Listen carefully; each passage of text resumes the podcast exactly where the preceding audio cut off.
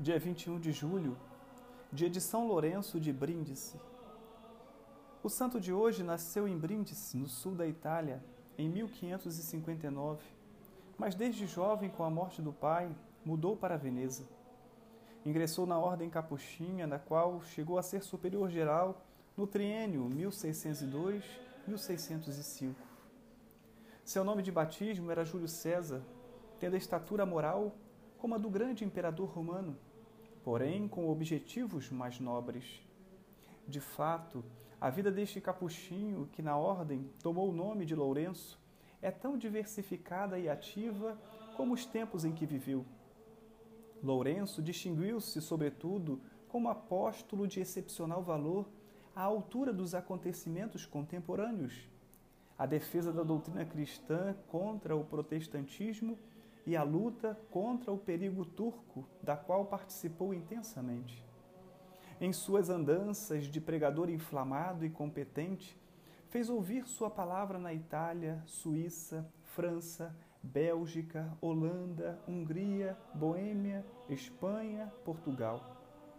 Podia disputar com qualquer dos humanistas a primazia em conhecimentos linguísticos, pois além do italiano, falava latim, francês, alemão, grego, siríaco, hebraico, espanhol e tinha ainda boa base de conhecimentos de hebraico, caldeu e aramaico para interpretar a Sagrada Escritura nos textos originais. Como pregador, teólogo e apologista, sua obra é também assombrosa. Seus escritos perfazem 15 grossos volumes e a doutrina neles contida mereceu-lhe o título de doutor da Igreja, título concedido somente a 30 sábios nos 20 séculos de Igreja. Muitos de seus escritos são sermões, mas há também vários tratados polêmicos contra a falsa doutrina protestante, estudos sobre a Sagrada Escritura e vários assuntos teológicos.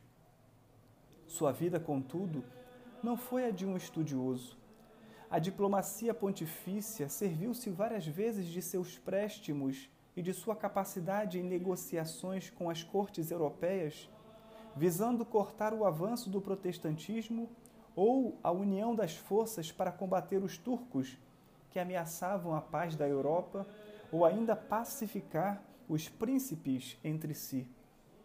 O que havia de admirável nele é que tinha sabido harmonizar tanta atividade e tanto estudo com espírito verdadeiramente franciscano. Deus chamou-me para ser franciscano, dizia, para a conversão dos pecadores e dos hereges. Por isso, vivendo no centro da polêmica, não se deixou desviar pela dureza ou pelo ódio. Foi simples, afável e caridoso para com todos. E dentro do vértice da ação, soube conservar um espírito contemplativo alimentava-se da contemplação diária, muitas vezes noturna, dos mistérios da vida de Cristo.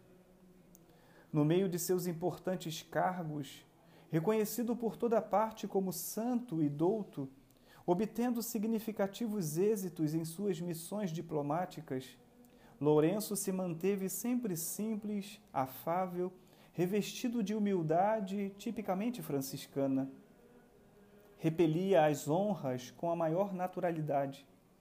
Foi sempre fiel ao seu costume de dormir no chão e levantar-se à noite para rezar o ofício. Sua comida era simples: pão, água e verdura, e costumava aplicar-se à disciplina penitencial. Lourenço achava-se em missão diplomática junto ao rei da Espanha, Felipe III, em defesa dos napolitanos oprimidos pelo seu vice-rei quando foi surpreendido pela morte.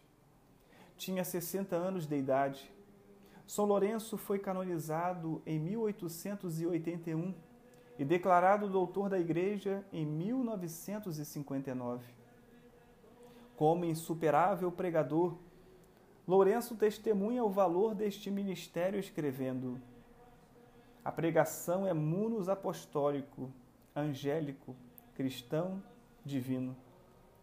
A palavra de Deus possui imenso valor por ser como que o tesouro de todos os bens. Pois daí vem a fé, a esperança, a caridade.